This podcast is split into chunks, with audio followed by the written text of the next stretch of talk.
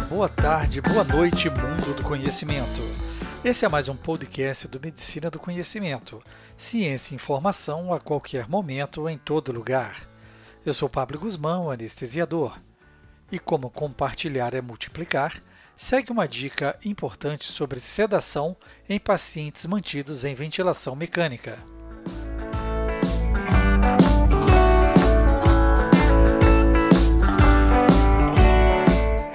Você que nos ouve pela primeira vez ou mesmo é ouvinte que nos segue, você pode escutar os podcasts por vários players, como no Spotify, Deezer, iTunes, SoundCloud e outros agregadores de podcasts como Castbox, Recast, Pocketcast e até mesmo no YouTube e IGTV.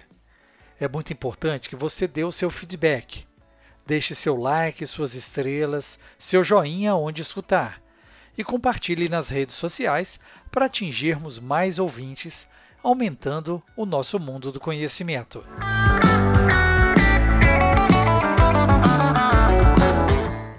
Pacientes em ventilação mecânica estão comumente associados a comorbidades importantes, podendo apresentar alta mortalidade, morbidade do sobrevivente e são responsáveis por custos significativos na assistência médica.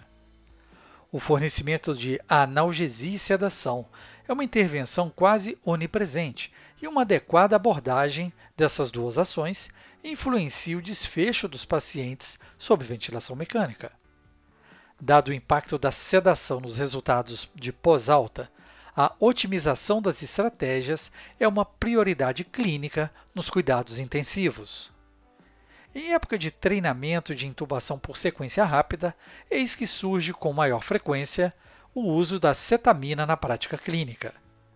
Antes mais restrita aos anestesiologistas, a cetamina pode alcançar diversos efeitos, servindo como agente anestésico, sedativo e dissociativo via antagonismo de receptores de N-metil-D-aspartato juntamente com o agonismo dos receptores opioides Mi e kappa.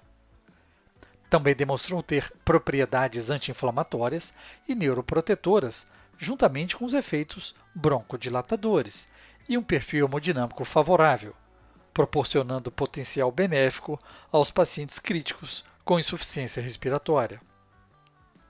Cetamina pode diminuir a quantidade de opioides e benzodiazepínicos administrados e a incidência e gravidade dos efeitos colaterais desses fármacos, devendo receber a ressalva de seus efeitos adversos, como aumento da incidência de complicações neuropsiquiátricas, incluindo alucinações e pesadelos.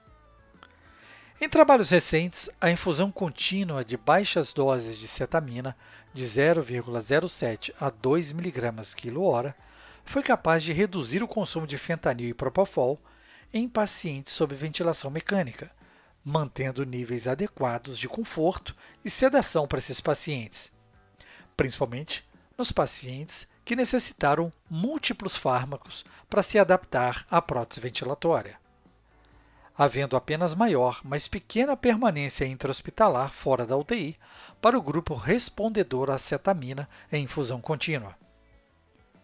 Mesmo em populações pediátricas, a infusão contínua em média de 1 mais ou menos meio miligrama quilo hora fez reduzir a quantidade de bolos de outros sedativos, sem manifestações adversas ou contraindicação ao seu uso. Fica a dica de uma revisão sobre o assunto incluindo a cetamina, não só no momento da intubação por sequência rápida em época de Covid, mas sua inclusão no rol de analgesia e sedação de pacientes mantidos em ventilação mecânica na UTI, que necessitam altas doses de outros medicamentos para o seu conforto em ventilação mecânica. Escute a rádio web Medicina do Conhecimento pelo link www.medicinadoconhecimento.com.br. Escolha sua plataforma, ouça mais podcasts. Siga-nos pelo Spotify, iTunes, SoundCloud YouTube. No Medicina do Conhecimento, você escolhe o player da sua preferência. Compartilhe nas suas redes sociais, deixe seu like. Além disso, você pode entrar em contato conosco e sugerir o próximo tema. Fique ligado nas redes sociais, Twitter, Facebook e Instagram, Medicina do Conhecimento. Afinal, compartilhar é multiplicar.